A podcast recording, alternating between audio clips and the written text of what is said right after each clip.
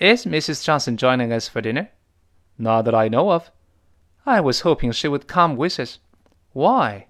"I would like her to try some of our traditional Chinese foods." "That's very kind of you."